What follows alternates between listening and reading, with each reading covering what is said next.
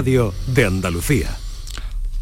Hola, muy buenas tardes. Bueno, además de esas temperaturas que efectivamente van para arriba, también van para arriba los niveles de radiación ultravioleta en nuestra Tierra en esta época, especialmente en las costas, aprietan y eso quiere decir que merece la pena estar al tanto y protegerse debidamente.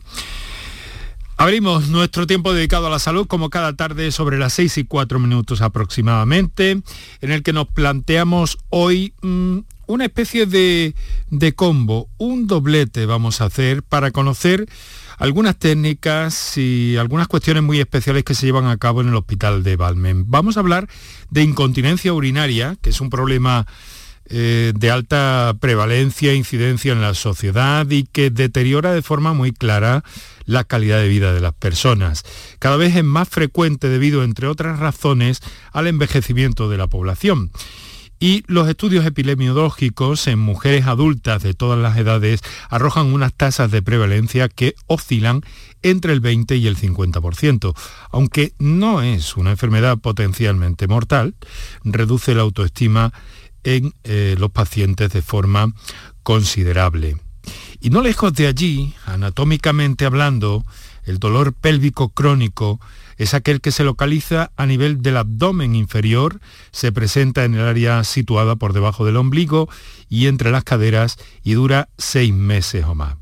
También en Balme, una unidad puesta en marcha hace casi una década ya y como pionera y referente en Andalucía, ayuda a mujeres andaluzas eh, a solventar este problema. Con dos especialistas hoy nos acercamos a esto a este doblete que hemos hecho un poco un combo en nuestro programa de este lunes 9 de mayo ya. Muy buenas tardes muchas gracias por estar a ese lado del aparato de radio.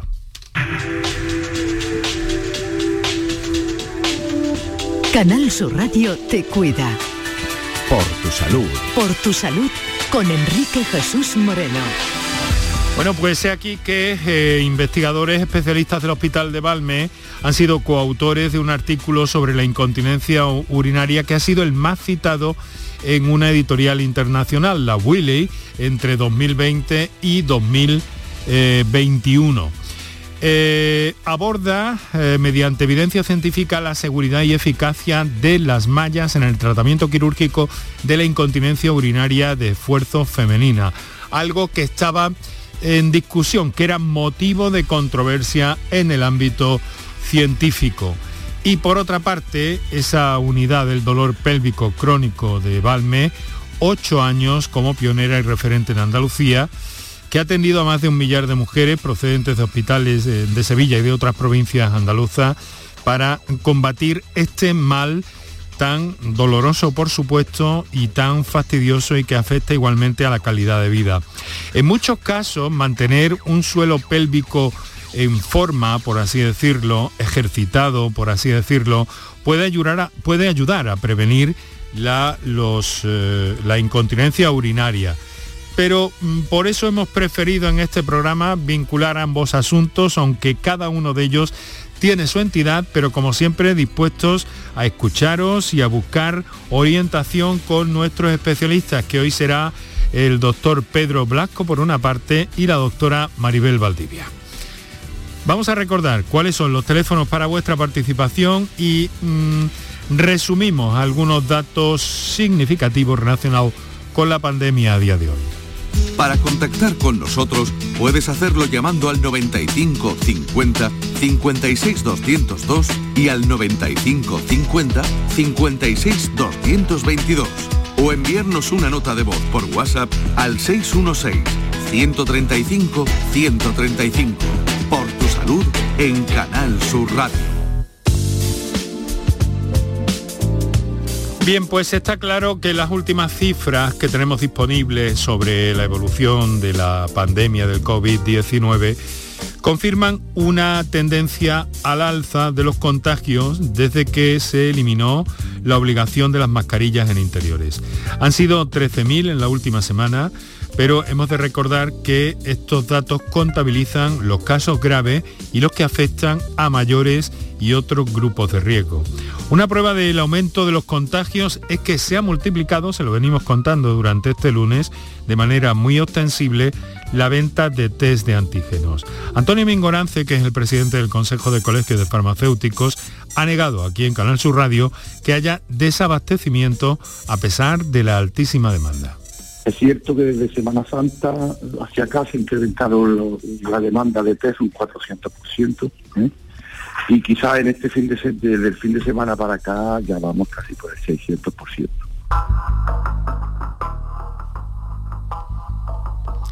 Y mientras tanto se habla con Sorna o con Guasa de la variante rebujito. Verán ustedes, esto es un comentario que se escucha estos días eh, bromeando debido a la cantidad de contagios que ha provocando, ha provocado o está provocando aún de hecho eh, mm, eventos como la Feria de Abril de Sevilla.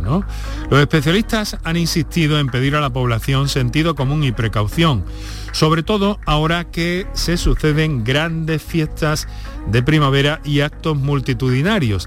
Y además en un momento en el que se confunden, por cierto, también síntomas de la alergia, de resfriados, hay algunos casos de gripe que se están dando en esta época del año también, y todo eso crea eh, confusión. No hay, en cualquier caso, prohibiciones en este momento, por eso la portavoz del Grupo Asesor del COVID en Andalucía, la doctora Inmaculada Salcedo, ha pedido a los ciudadanos que voluntariamente usen la mascarilla. Es verdad que también hay que vivir y hay que proteger la salud mental y la economía también es salud pública, obviamente, obviamente, pero también hay que mantener ese punto de prudencia que nos va a permitir tener una, una asistencia sanitaria relajada.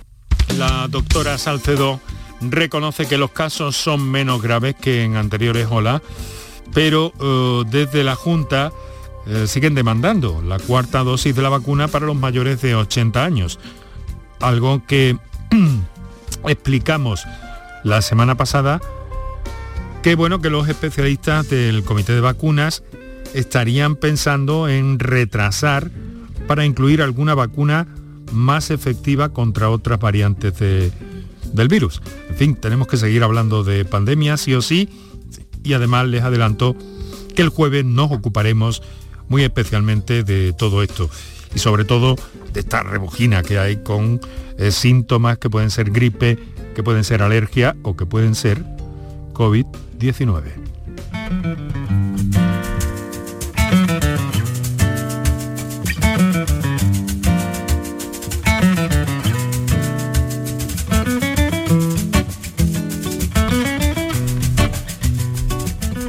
Pero hoy son las 6 de la tarde y 12 minutos, como siempre a esta hora, les planteamos dos temas en uno de alguna forma.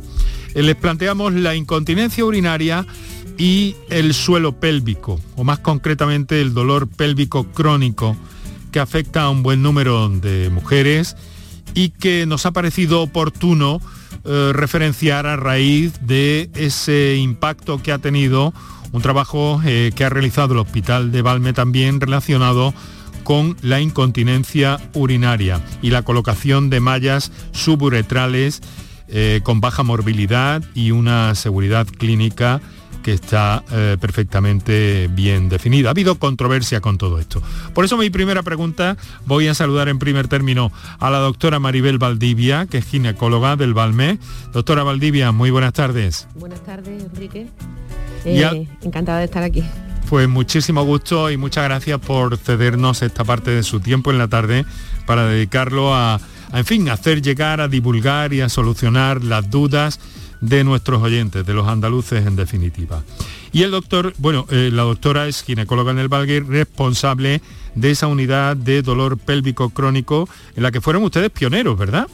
Sí, efectivamente, fue como una, acometida que eh, tras una realización de un máster de dolor que hice en la Universidad de Sevilla, pues mi trabajo fin de máster mm, trataba sobre dolor pélvico crónico y pensé que eso había que, ponerlo en práctica con las pacientes que estaban sufriendo este daño corporal. Eh, atienden ustedes a, pacientes de toda Andalucía en esa unidad. Efectivamente, somos referentes, aunque a veces pues mm, algunas cosas pueden tratarse a distancia con otros especialistas, pero realmente somos referentes en esta unidad. Bueno, pues ahora nos explicará un poco de todo eso. Doctor Pedro Blasco, muy buenas tardes. Buenas tardes, Enrique. Un placer mm. estar aquí contigo otra vez. Muchas gracias por estar con nosotros. Eh, no ha podido acompañar a la doctora Valdivia presencialmente en nuestros estudios de Cartuja, de Sevilla. Por prudencia. por prudencia, pero está con nosotros. Estamos encantados, doctor y eh, bueno, eh, del doctor, tengo que decir, es jefe de ginecología del Hospital de Valme. Y cuéntenos... urología, perdón, perdón, discúlpeme, ha sido un lapsus. No es que tenga nada contra los ginecólogos. sí, mucho menos. Discúlpeme. Además no es la primera vez que está con nosotros, en ninguno de los dos, por lo que les quiero agradecer una vez más que estemos que estén ustedes aquí. Eh, mire, explíquenos un poco esto, ¿no? Porque ha participado eh, usted desde el hospital en ese trabajo, un artículo que ha tenido una repercusión eh, científica internacional muy importante en la editorial eh, Willey, ¿no? Y tiene que ver con el uso de determinadas técnicas para combatir la incontinencia urinaria en mujeres, ¿no? Sí, a ver, eh, quizás es un poco, un poco lento, un poco largo, pero te lo resumo. Eh, desde principios del año, desde el año 2000 se vienen usando mallas para el tratamiento de la incontinencia urinaria de esfuerzo. Es una técnica segura, es una técnica eficaz y que resuelve muchos problemas. A la luz del desarrollo de las incontinencias del tratamiento de la incontinencia de esfuerzo, se empezaron a desarrollar también otros kits de mallas para el tratamiento de la cirugía del prolapso, intentando seguir una misma filosofía pero la cirugía del prolapso, como estará de acuerdo mi compañera la doctora Valdivia, es una cirugía bastante más compleja y mm, tender a esa simplificación llevó a problemas. ¿Qué ha ocurrido con el tiempo? Con el tiempo ha ocurrido que, bueno, cualquier técnica quirúrgica evidentemente tiene complicaciones, pero cirugía no se podía equiparar la cirugía del prolapso con la cirugía de la incontinencia. Eso que ha conllevado que llegó un momento, sobre todo en el ambiente británico, en que, digamos, tiraron por la calle de en medio y empezaron a, a, plantear que el uso de las mallas eh, debería proscribirse en el tratamiento de, cualquier eh, patología del suelo pélvico. Eh, ese, ese, planteamiento, digamos, de blanco y negro conllevaría y ha conllevado, de hecho, en territorio británico a la suspensión del uso de mallas y a la creación de cirugías que son algo más complejas para resolver un problema. ¿Qué ocurrió? Que en la Sociedad Iberoamericana de Neurourología y, Uroginecología, que es la que soy secretario, nos planteamos que eh, realmente, como en el resto del mundo que no es de habla inglesa, y en algunos países de habla inglesa veíamos que no podíamos mezclar churras con merinas, que una cosa era la cirugía del prolapso, en la que verdaderamente las mallas debían manejarse con precaución, pero que decir que las mallas de incontinencia urinaria eran peligrosas eh, no era cierto, no se tenía la evidencia y además provocaba el hecho de que a los pacientes tuvieran que plantearse unas alternativas que realmente eran más costosas tanto desde el punto de vista económico como de la, de la mm, digamos del daño que se le podía hacer a la, paciente. Si hemos sido muy citados es porque realmente es un tema en controversia. Nosotros creíamos que en habla hispana, aunque después tradujimos al inglés, eh, teníamos también que decir que, que la cirugía de la incontinencia urinaria con malla en manos de personal adiestrado es segura.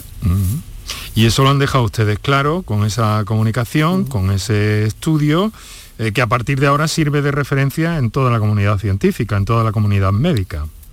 Claro, eh, eh, es lo que te decía, esa cantidad de citaciones es porque muy pocas sociedades, mm, te diría que cuento con los dedos de una mano, y de habla no inglesa, solo nosotros, nos hemos posicionado de esa manera. Y es un soporte porque realmente lo demás se convertía en un problema. Muy bien, pues eh, saben, eh, doctores, les reitero mi agradecimiento de nuevo.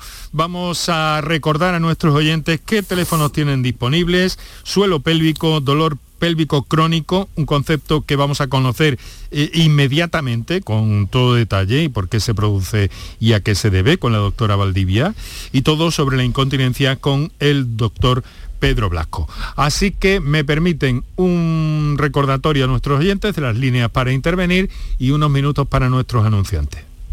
Para contactar con nosotros puedes hacerlo llamando al 95 50 56 202 y al 95 50 56 222 o enviarnos una nota de voz por WhatsApp al 616 135 135. Por tu salud en Canal Sur Radio. La mañana de Andalucía con Jesús Vigorra es tu referencia en la radio. Con la última hora del día. Toda la actualidad. La información más cercana que buscas y el mejor entretenimiento. La mañana de Andalucía con Jesús Vigorra. Contigo desde las 6 de la mañana. Quédate en Canal Sur Radio. La radio de Andalucía. ¿Estás lesionado? Elige la fisioterapia avanzada de Clínicas Beyman. En Clínicas Beyman ponemos a tu servicio fisioterapeutas de primer nivel equipados con la última tecnología. Nuestra meta es tu recuperación. Somos la fisioterapia oficial de 18 federaciones deportivas de Andalucía. Si necesitas recuperar tu salud, tu rendimiento y tu bienestar, pide tu cita en clínicasbeyman.es. Es el momento de ahorrar hasta un 70% en tu factura de luz. Este mes de mayo Social Energy presenta grandes descuentos en instalaciones premium en Face, con 25 años de garantía. Atrapa el sol con Social Energy y aprovecha las subvenciones. 955-441-111 o socialenergy.es. La revolución solar es Social Energy. Mano de santo limpia la ropa, mano de santo limpiar salón, mano de santo y en la cocina, en el coche, en el watercloak, mano de santo para el hotel, mano de santo para el taller, mano de santo te cuida, mano de santo te alegra la vida, mano de santo, mano de santo, ponte a bailar y no limpies tanto, mano de santo, mano de santo, ponte a bailar y no limpies tanto. ¿Puedes imaginar ver a tu artista favorito tan cerca en concierto? Solo en Concert Music Festival puedes hacer que esto ocurra. Marc Anthony en concierto en Concert Music Festival el 4 de julio. Entradas a la venta en Ticketmaster. Vive una experiencia única. Marc Anthony en Concert Music Festival Chiclana de la Frontera 4 de julio. Patrocinan Suez y Cadimar. Patrocinador principal Lenovo. El resumen de la jornada con la última hora del deporte, la economía y el análisis lo tienes en el Mirador de Andalucía. De lunes a viernes desde las 7 de la tarde con Natalia Barnés. Quédate en Canal Sur Radio, la radio de Andalucía. Enrique Jesús Moreno, por tu salud, en Canal Sur Radio.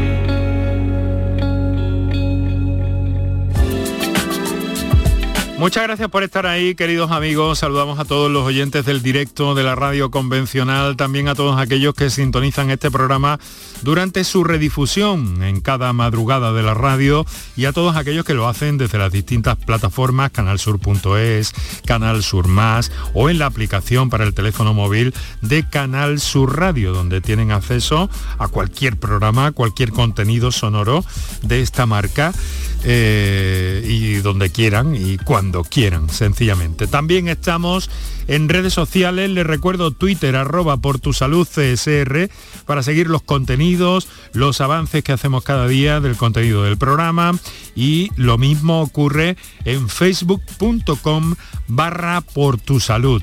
Ahí nos tienen también disponibles para todo aquello que quieran hacernos llegar o cualquier tipo de comunicación, para la que por cierto, no obstante, también tienen un correo electrónico que es por tu salud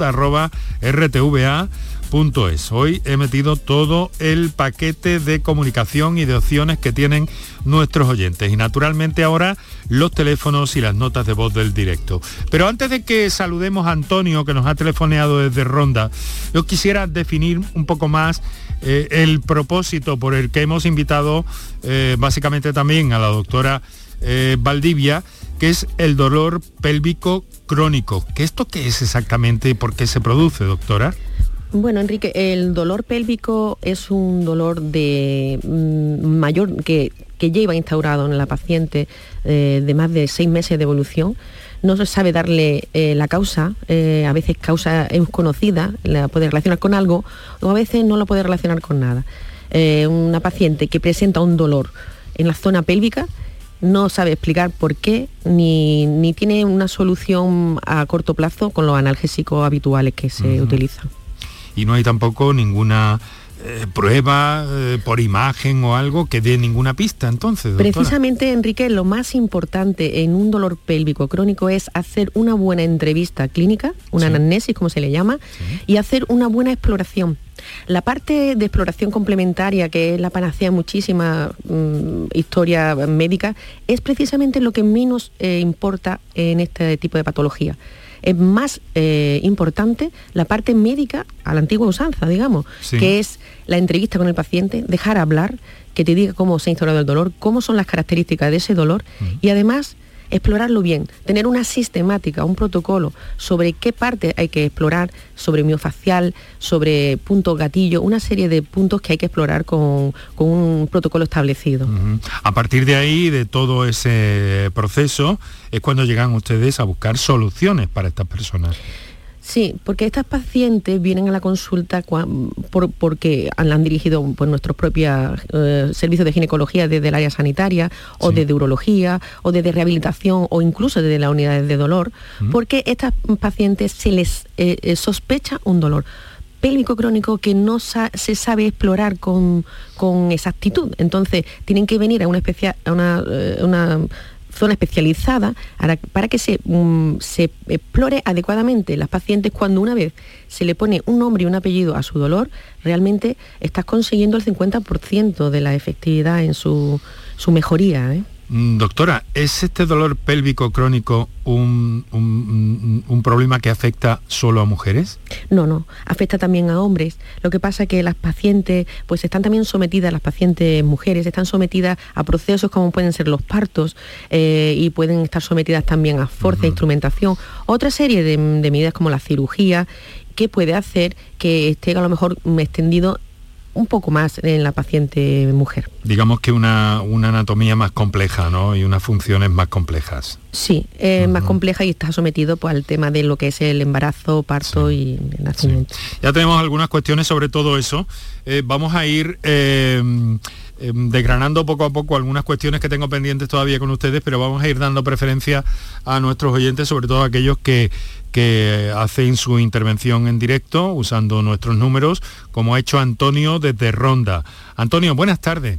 Eh, buenas tardes. ¿Qué tal? ¿Cómo está? Eh, pues mira, bien, yo llamo porque yo tengo incontinencia urinaria de esfuerzo, como se llama, eh, a raíz de una intervención de próstata, de hiperplasia benigna de próstata, de hace unos dos años.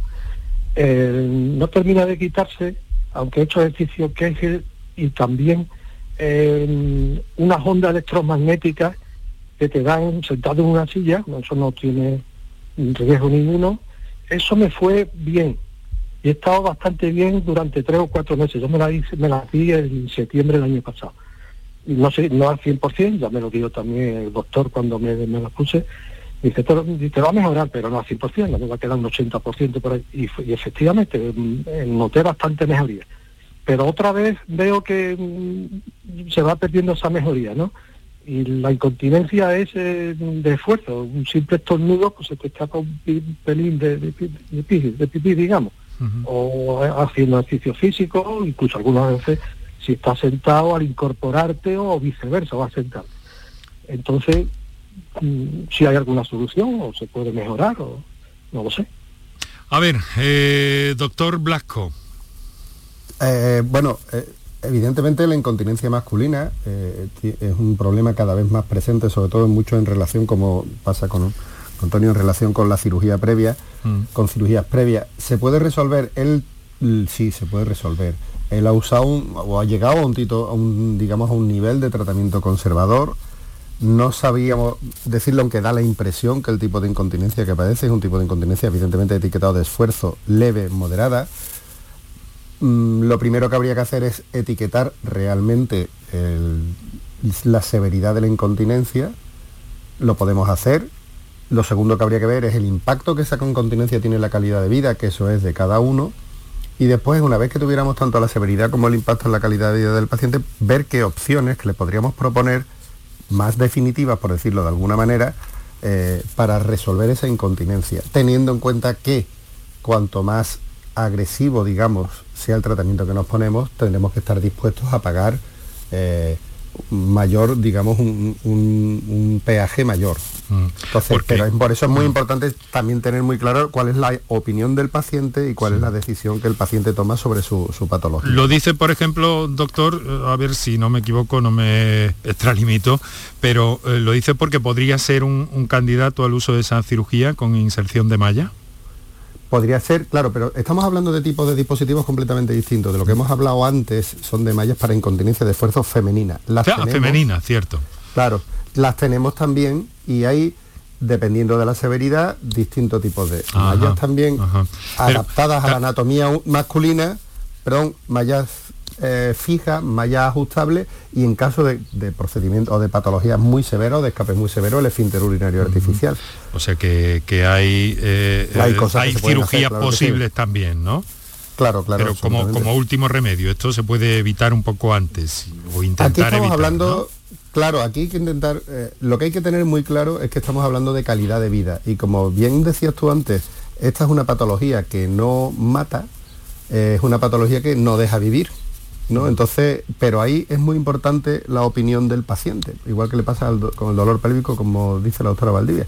Eh, uno tiene que saber qué incontinencia tiene, cómo le afecta a su calidad de vida, para que nosotros le hagamos y nosotros poder hacerle una oferta de tratamiento y el paciente decidir hasta dónde quiere llegar, porque todo tiene un, coste, evidentemente. Quiero decir, ahora está en un tratamiento conservador, eh, alguien puede estar, querer eh, llegar a tener incontinencia cero y eso puede ser a costa de una cirugía que siempre indudablemente pues, puede tener sus acontecimientos adversos o sus complicaciones. ¿no? que, que, bueno, que tiene, como toda cirugía, tiene sus riesgos y sus complicaciones, ¿no?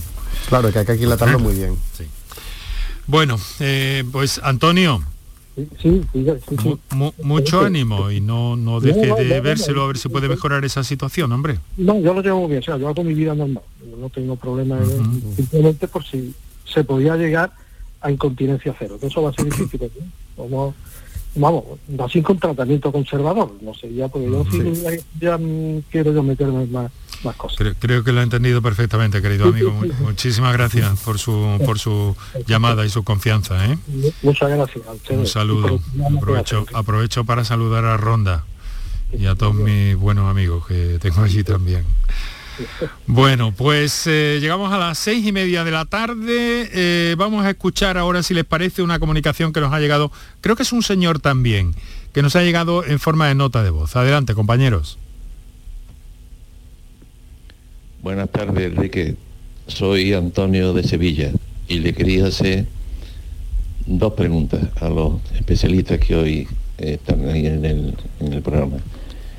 Eh, verán, eh, yo estoy operado desde el año 2013 de una prostatetomía radical. Me operaron con el robot Da Vinci. Entonces me, dejaron como secuela una incontinencia urinaria y una disfunción eréctil.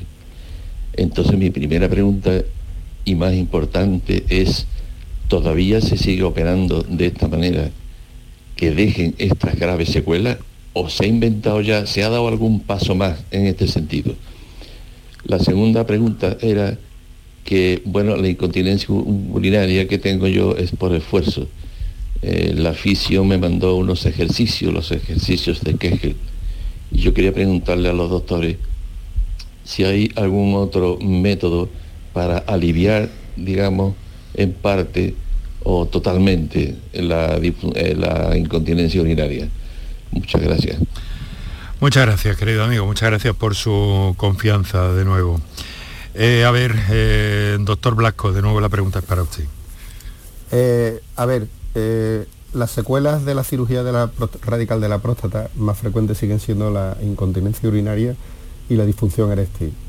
se está intentando y se está avanzando, y de hecho el Da Vinci ha supuesto un avance muy importante en la disminución de esas secuelas que unas veces se puede conseguir y otras no, porque no olvidemos que lo que estamos haciendo es una cirugía radical para intentar eliminar un cáncer. Entonces hay veces que se puede ser radical preservando bandeletas neuromusculares, neurovasculares y otras veces no se puede ser, no se pueden conservar esas bandeletas por la situación, por las características y por el grado del tumor.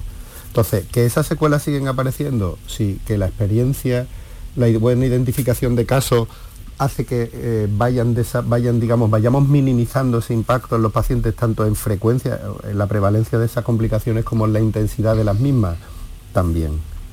Pero no podemos hacer, o sea, evidentemente cualquier paciente que someta, se someta hoy en día a una prostatectomía radical por un cáncer, evidentemente se está exponiendo todavía a esas complicaciones. En cualquier caso, sí que bueno, sí que existen métodos en la andrología eh, contemporánea como para solucionar el problema de la disfunción eréctil, ¿no, doctor? Claro, existen tanto a nivel de andrología como a nivel de incontinencia tratamientos para recuperar lo que se ha perdido en el coste que se ha hecho, como le decía antes, en una en un tratamiento agresivo, en este caso oncológico.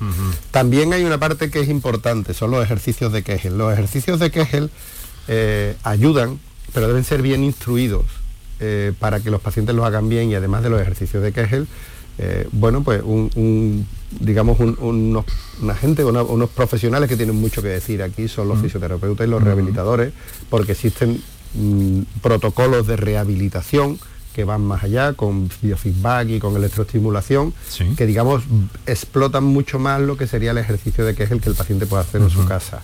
Y hay, y hay situaciones en que un ejercicio de Kegel pues te lo puede aliviar, pero no te lo puede mejorar.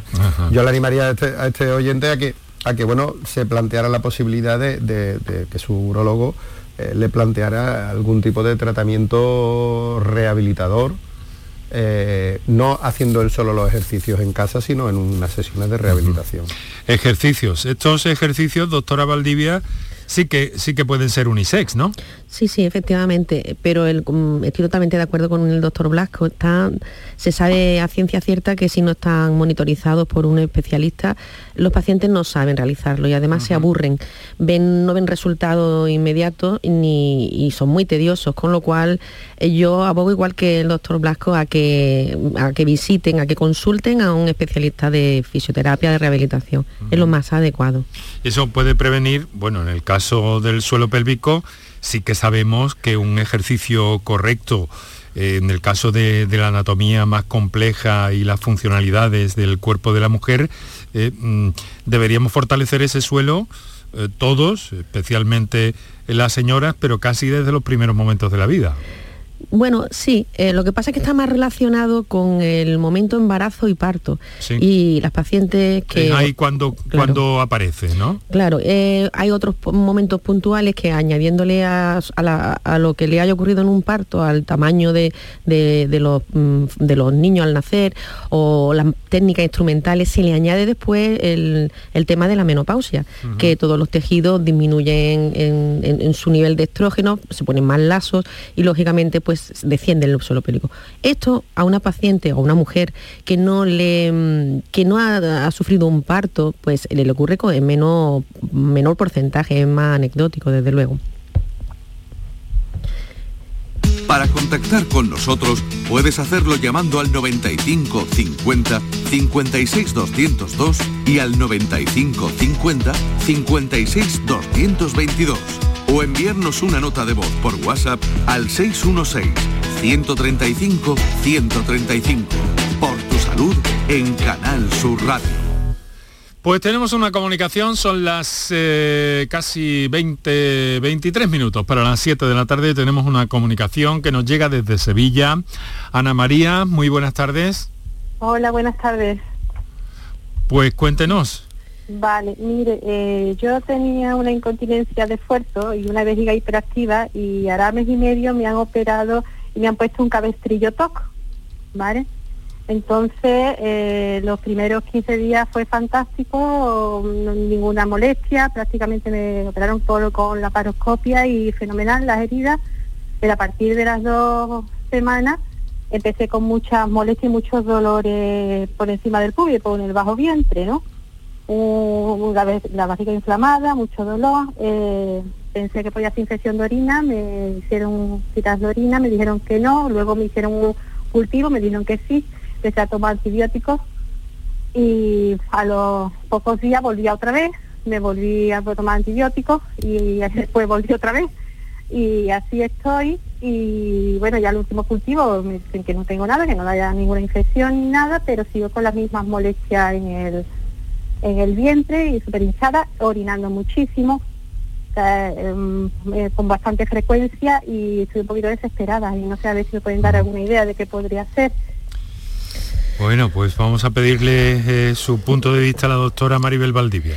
Bueno, eh, Ana María, has dicho que te habían hecho una técnica de una TOT, ¿no? Una técnica que he oído la paroscopia, pero no entiendo lo de la laparoscopia.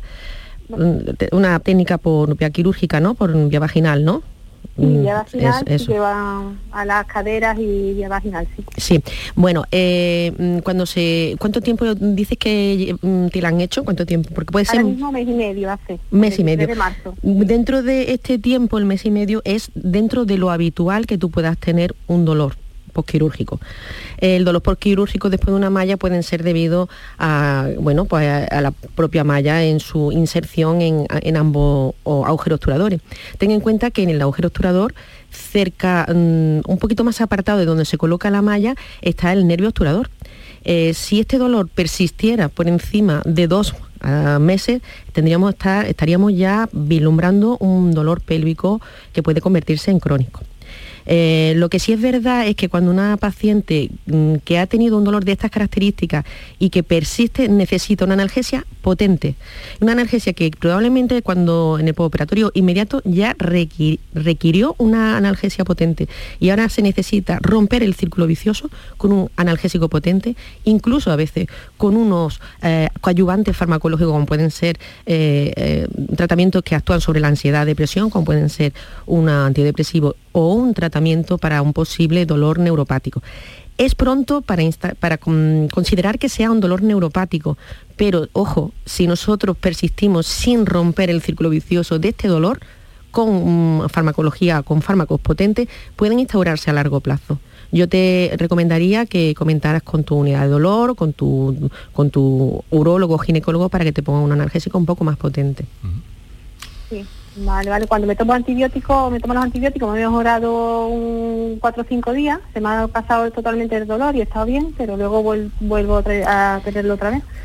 Entonces estoy como vamos con antiinflamatorios y con mm. analgésicos. De acuerdo, puede ser el dolor porque a lo mejor la malla eh, presenta a lo mejor una eh, presión mayor de la, de la, aconsejada y entonces pues puede ser que te esté haciendo retención urinaria anterior ¿no? de, la, de la vejiga y puede hacer una disfunción del vaciado y que tú hagas infecciones de orina. Eso sería otra causa.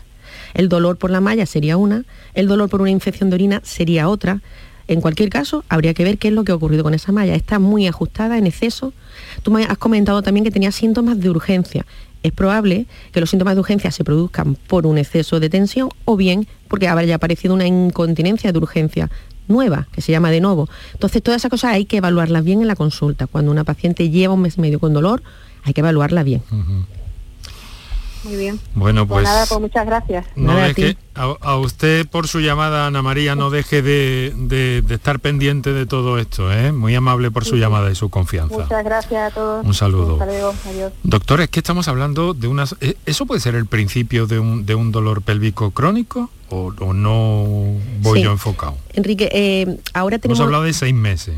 Sí, pero bueno, es que los seis meses proceden de los dos meses anteriores. Claro. Y cuando hay una noxa, o sea, que cuando hay una causa, tú ya lo puedes estar vislumbrando, no tienes por qué esperar tanto.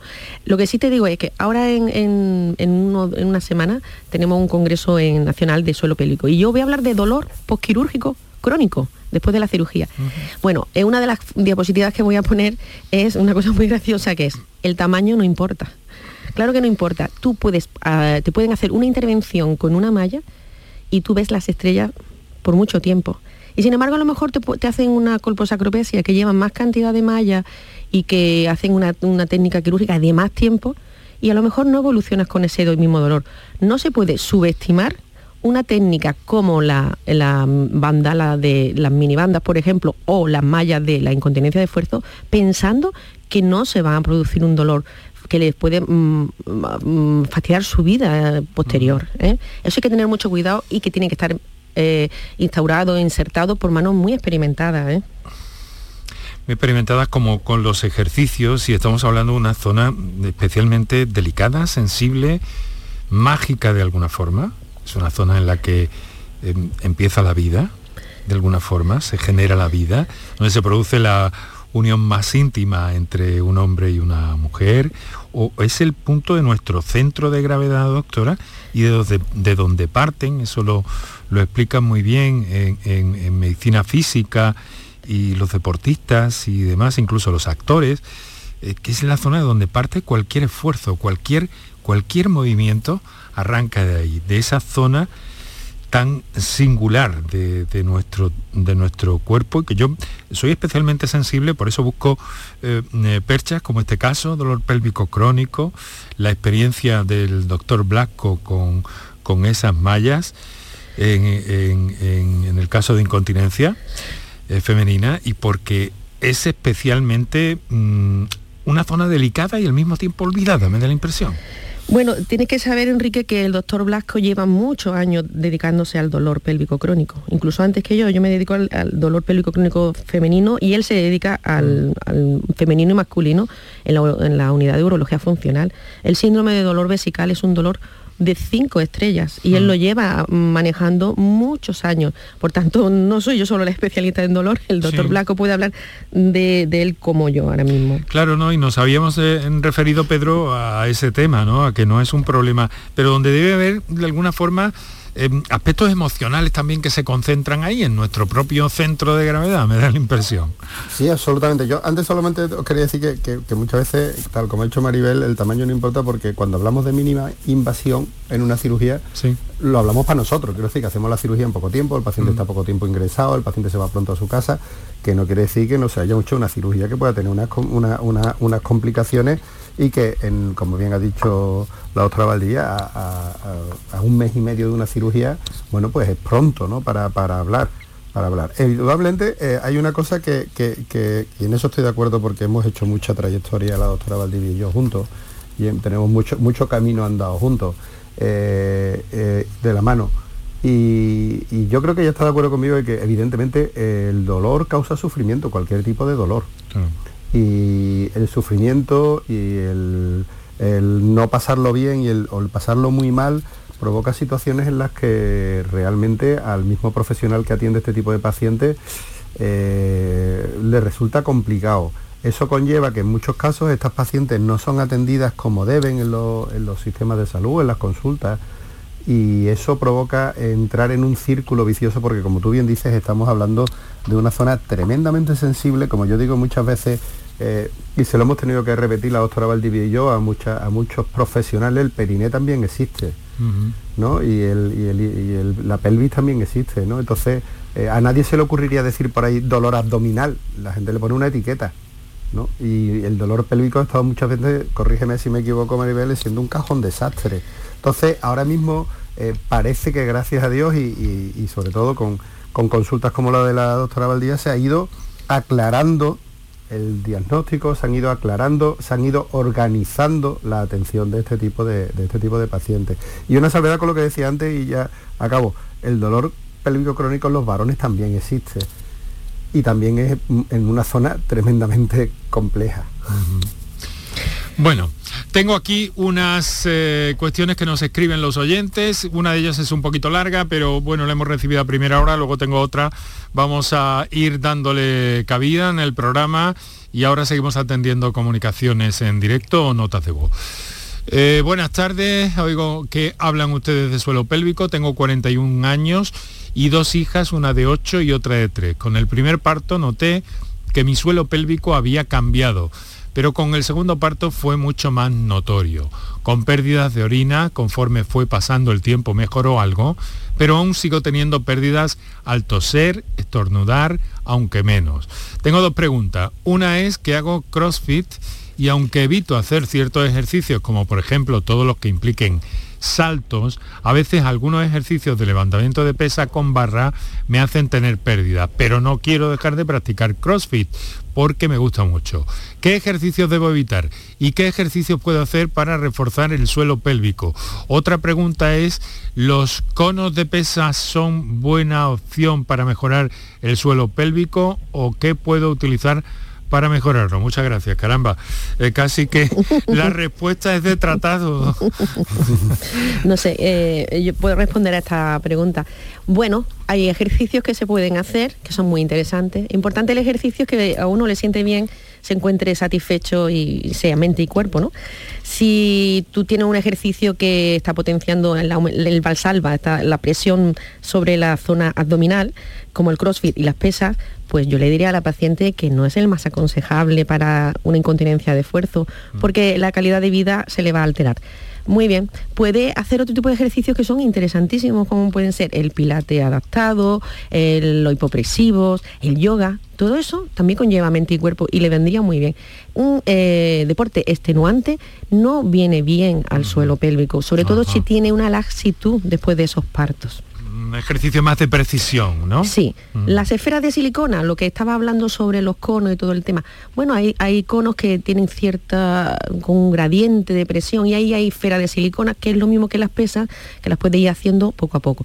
Cualquier cosa que tenga que eh, instaurarse o tratarse esta paciente pasa primero por una evaluación y un diagnóstico. No sabemos qué clase de incontinencia tiene.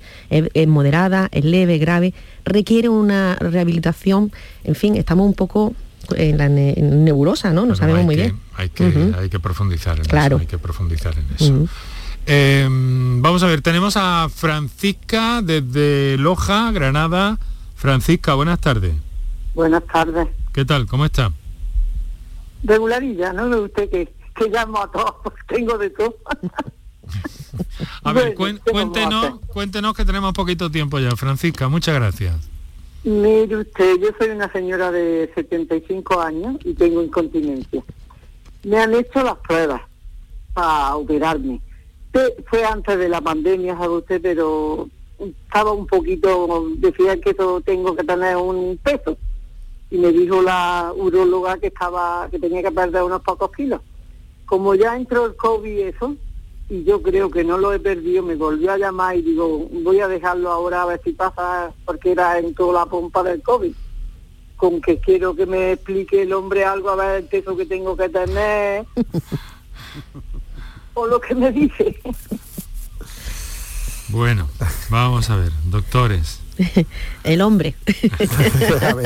a ver, hombre. Lo que le dice, bueno, lo, que le digo que, que cayó en manos de una buena urologa porque, o de un buen urólogo, porque si le dijo que perdiera peso, le dio un buen consejo, porque cuando la pérdida de peso, el sobrepeso, eh, dependiendo del grado, evidentemente, eh, afecta muchísimo a la continencia. Y de hecho hay pacientes que cuando consiguen perder peso, ojo, que no es fácil, hay pacientes que se curan. Pues... Y, hay, y lo que está muy claro es que por encima de un índice de masa corporal, que es lo que los médicos usamos para relacionar el peso con la talla, los resultados de una incontinencia son muy pobres. Sí. Los del tratamiento, perdón, los resultados del tratamiento de la incontinencia, incluso con una cirugía, van a ser muy pobres. Y eso es una cosa que, hay que explicarle a las pacientes que por sencilla que sea la técnica, los resultados caen dramáticamente cuando un paciente, cuando una paciente tiene un sobrepeso muy importante. Entonces, si lo quieres retomar, pues lo mejor que si, si ella ya se lo ha planteado y le han dicho eso, yo de verdad se lo digo, pierda peso hay que y ponerse cómo va a ganar, claro, claro. Hay que ponerse a ello, Francisca. Me dijo, le voy a hacer la pregunta. Me tomo un Verdigaz, como las pastillas esas, pero me dijo que, que esa es como una, una máquina, un aparato que tengo que tener el peso exacto, ¿eso es así?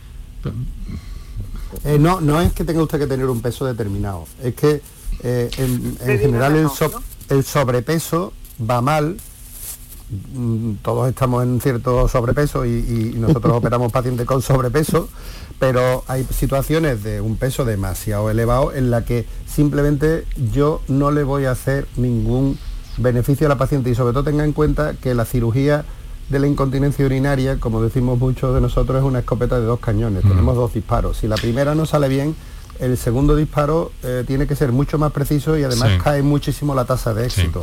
Francisca, tiene usted una llave importantísima, ¿eh? tiene que ponerse a ello y empezar por ahí. Y es una forma de, darse la medicina a sí misma, de la que es responsable usted misma. ¿eh? Ya, ya lo sé. Se lo digo con cariño. Estoy de la mm. columna y no puedo casi andar y ya sabe, usted no puede hacer mucho ejercicio. Bueno, pues algo hay que ir haciendo. Busque la orientación Francisca. Que empiece el calor para la piscina. Bueno, pues eso está muy bien.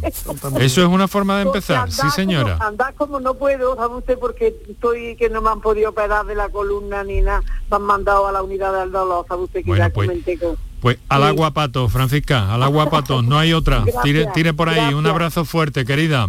un abrazo. Eh, venga, una pregunta dirigida a la doctora Valdivia. Buenas tardes. Tengo una pregunta para la doctora Valdivia.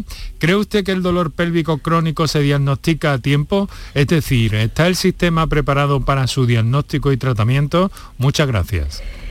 Bueno, eh, bueno, la pregunta es extraordinaria, la verdad. Quien la haya hecho, se lo agradezco, porque eh, hay que sensibilizar al sistema institucional para que haya más consultas, preparadas de dolor pélvico crónico en todas las eh, ciudades de Andalucía, porque eh, se, tarda mucho tiempo en diagnosticarlo.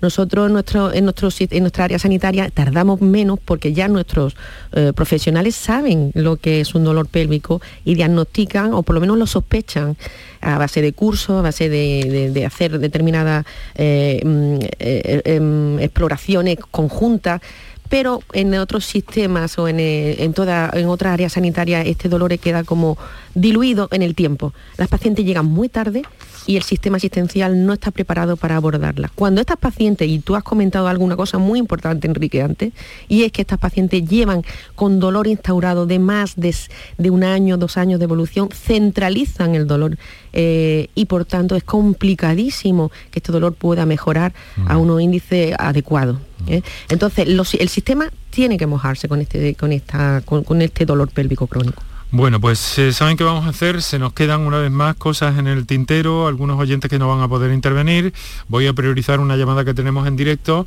eh, pero les pido brevedad tanto a Mercedes, que nos llama desde, desde Málaga, eh, como a los doctores en su respuesta. Mercedes, buenas tardes.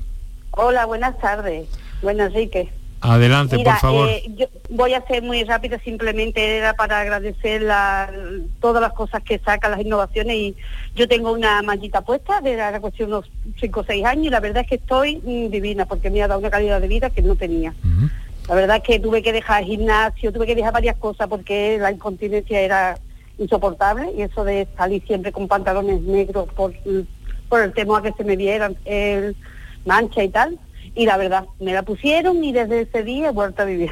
Estoy súper contenta y era para decir simplemente eso. Bueno, pues enhorabuena. Me agradecía la mallita que yo tengo, que desde luego el que, lo tenga, el que le tenga algún problema de incontinencia, que no dude en, acudir al médico. Enhorabuena. Tardé muchísimo, pero mm, de verdad que ojalá hubiese ido antes. Enhorabuena, Mercedes. Eh, y muchas gracias por su llamada y por, por hacernos llegar esta experiencia. Así que lo vamos a ir dejando por aquí. Yo sé eh, doctor Blasco, doctora Valdivia, que hay muchas y muchas cosas y que, bueno, intentamos aquí pues eh, hacer una especie de riego por goteo. Hoy nos ocupamos de esto y puede que en unas semanas nos ocupemos de otro aspecto que esté relacionado y vayamos sabiendo, aprendiendo gracias a su amabilidad y al tiempo que nos prestan en este programa.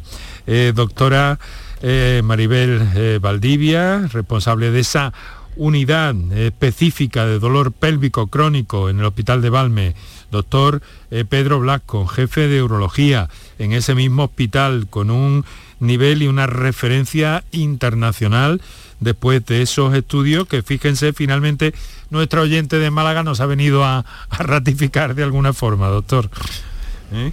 Así que Muchas gracias, Enrique, por una vez más eh, contar con nosotros para explicar nuestra nuestra mm, patología y nuestro, nuestro trabajo. Gracias. Muchas gracias, Enrique. Es muy importante eh, una información verificada como la que tú das. Tu vuestro trabajo es un trabajo de que en un sistema público de salud actual es de gran peso. Enhorabuena de, por el De mediación con ustedes que tienen el conocimiento y la experiencia, doctores. Muchísimas gracias. Un fuerte abrazo. Volvemos a escucharnos, sin duda. Un abrazo. Muchas gracias. Lo vamos a dejar aquí con el mejor de los saludos. Eh, nuestro agradecimiento hoy a Toñi González de Comunicación del Hospital de Valme. Y eh, bueno, aquí en la radio, mis compañeros Canterla, Martínez, Villén y quien les habla, Moreno. Encantado de compartir con ustedes todo esto. Mañana vamos a hablar de otro asunto que consideramos interesante porque mañana empieza a desarrollarse en la ciudad de Granada, en nuestra Granada, pues eh, el Congreso de la Sociedad Española de Reumatología. Mañana va a haber un revuelo en la ciudad importante sobre el lupus, que es una de las enfermedades que, entre las muchas que hay, ocupa y preocupa especialmente también a los eh, especialistas en reumatología. Nos van a acompañar especialistas para ofrecernos, como siempre, grandes datos, gran información y para que todos sepamos un poquito más sobre cómo funciona la salud y nuestro cuerpo. Así que lo dicho, lo dejamos aquí. Volvemos mañana. Muchas gracias. Disfruten de la tarde.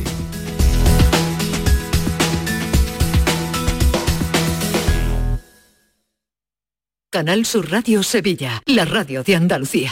¿A tu Mercedes le toca pasar la ITV? Evita cualquier sorpresa. Acércate a Concesur Dos Hermanas y le realizamos un chequeo pre-ITV totalmente gratis. Y si necesita reparación, en Concesur Dos Hermanas te lo ponemos más fácil. Infórmate en grupoconcesur.es o en el teléfono 955-634-400 marcando la opción de cita previa. Te esperamos en Concesur Dos Hermanas. Concesur y Fervial, tus talleres autorizados Mercedes-Benz en Sevilla. Son buenos momentos, son risas, es gastronomía. Es un lugar donde disfrutar en pareja, en familia o con amigos es coctelería, es decoración. Burro Canaglia Baran Resto. Son tantas cosas que es imposible contártelas en un solo día. ¿Cómo se garantiza el bienestar animal en el rocío? ¿Conoces las buenas prácticas de manipulación de alimentos durante las romerías? Animales y personas convivimos en este tipo de celebraciones y los veterinarios velamos por la salud animal y seguimos a vuestro lado para evitar infecciones e intoxicaciones de origen alimentario. En el rocío los veterinarios cuidamos de la salud y bienestar animal, humano y medioambiental. Colegio de Veterinarios de Sevilla.